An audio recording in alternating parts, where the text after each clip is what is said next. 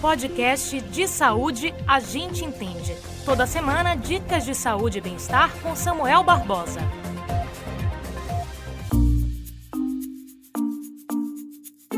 No podcast da semana passada, a gente abordou a aprovação dada pela Anvisa para o uso emergencial de vacina contra a Covid-19. Hoje a nossa conversa gira em torno do assunto da vez, o tal do termo de consentimento. Segundo o ministro da Saúde, Eduardo Pazuello, a assinatura do termo de responsabilidade será necessária apenas para quem tomar vacina de uso emergencial contra a Covid-19. Para as vacinas que tiverem o registro definitivo liberado pela Anvisa, não será necessário assinar nenhum termo de consentimento. A adoção desse termo de responsabilidade está sendo defendido pelo presidente Jair Bolsonaro. Segundo ele, o próprio vacinado deve se responsabilizar sobre os efeitos do imunizante. Mas, por outro lado, especialistas têm criticado a fala do presidente. Eles ressaltam que essa tempestade criada em torno da assinatura do termo não faz sentido e prejudica o combate à pandemia. Pela lei, após receber a solicitação de uma empresa, a Anvisa tem até 60 dias para conceder o registro definitivo de uma vacina.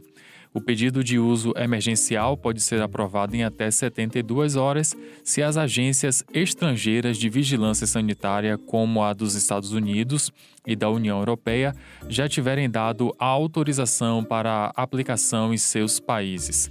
Na tarde de hoje, durante evento de lançamento da campanha para estimular a vacinação contra a Covid-19, o ministro Eduardo Pazuello disse, aspas, se um laboratório nacional ou estrangeiro solicitar à Anvisa o uso emergencial e for concedido pela Anvisa, vamos estudar que grupos vão receber.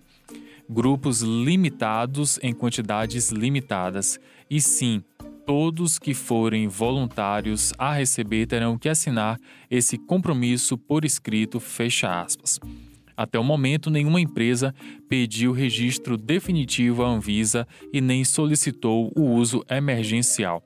De acordo com reportagem do G1, o advogado e diretor executivo do Instituto Questão de Ciência, Paulo Almeida, a epidemiologista Carla Domingues, que coordenou o Programa Nacional de Imunização, e a professora da UFS, Etel Maciel, criticaram o plano do presidente de exigir o termo de responsabilidade de quem tomar a vacina.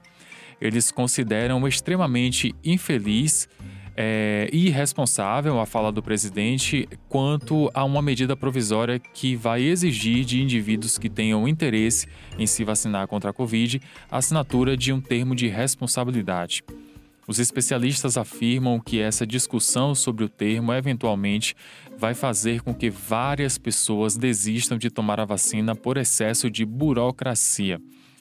E hoje foi lançada a campanha né, para estimular a vacinação contra a Covid-19. O evento aconteceu na tarde de hoje. A partir de agora, o Ministério da Saúde intensificará a divulgação de informações sobre o processo de produção, aprovação, escolha e distribuição de vacinas a serem utilizadas na campanha de imunização contra o novo coronavírus. O objetivo é tranquilizar a população a respeito da eficácia e segurança de qualquer imunizante que a Anvisa venha a aprovar.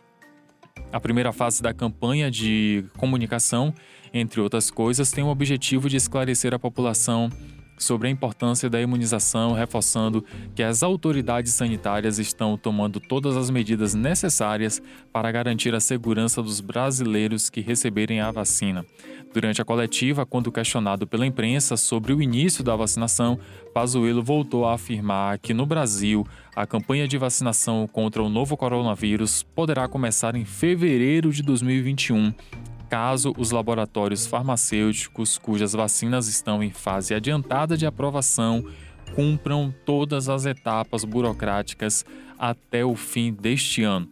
A gente continua daqui acompanhando essa saga em torno da vacina contra a Covid-19. O podcast de saúde a gente entende vai ficando por aqui. Na próxima semana a gente volta com outro assunto. Grande abraço.